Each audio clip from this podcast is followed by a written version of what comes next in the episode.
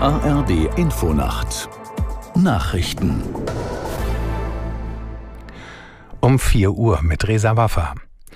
Spitzenpolitiker und führende Vertreter von Religionsgemeinschaften erinnern heute an die Gewaltexzesse gegen die jüdische Bevölkerung in der Reichspogromnacht vom 9. November 1938.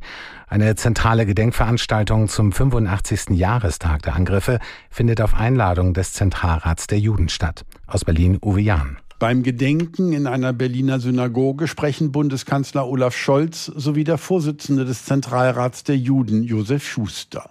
Auch Bundespräsident Frank-Walter Steinmeier nimmt an der Veranstaltung teil.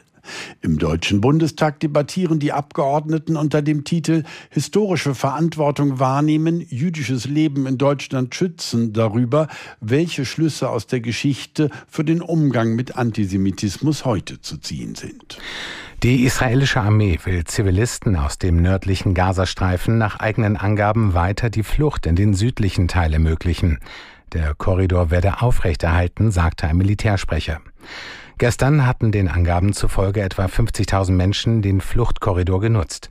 Die israelische Armee bekämpft laut offizieller Darstellung derzeit vor allem im Norden des Gazastreifens Stellungen und Einrichtungen der Hamas. In den USA beenden die Hollywood-Schauspieler ihren monatelangen Streik. Die zuständige Gewerkschaft verständigte sich nach eigenen Angaben mit den großen Filmstudios auf eine Grundsatzeinigung. Bevor sie in Kraft tritt, muss sie allerdings noch von den Gewerkschaftsmitgliedern ratifiziert werden. Die etwa 160.000 Schauspieler hatten sich im Juli einem Streik der Drehbuchautoren angeschlossen. Für sie gab es bereits Ende September eine Einigung. Im Mittelpunkt des Arbeitskampfes standen eine bessere Vergütung und klare Regeln für den Einsatz von künstlicher Intelligenz. In der Fußball Champions League hat Bayern München vorzeitig das Achtelfinale erreicht. Die Münchner setzten sich zu Hause gegen Galatasaray Istanbul mit 2 zu 1 durch. Aus der Sportredaktion Moritz Kassalet. Das Spiel hat lange Schwung geholt für eine turbulente Schlussphase. Erst in der 80. Minute köpfte Harry Kane das 1 zu 0 für die Bayern. Sechs Minuten später machte er das 2 zu 0. In der Nachspielzeit erzielte Galatasaray noch den Anschlusstreffer. Union hat dagegen keine Chance mehr, das Achtelfinale zu erreichen. Die Berliner haben zwar nach zuvor zwölf Pflichtspielniederlagen in Folge immerhin mal wieder unentschieden gespielt, 1 zu 1 in Neapel.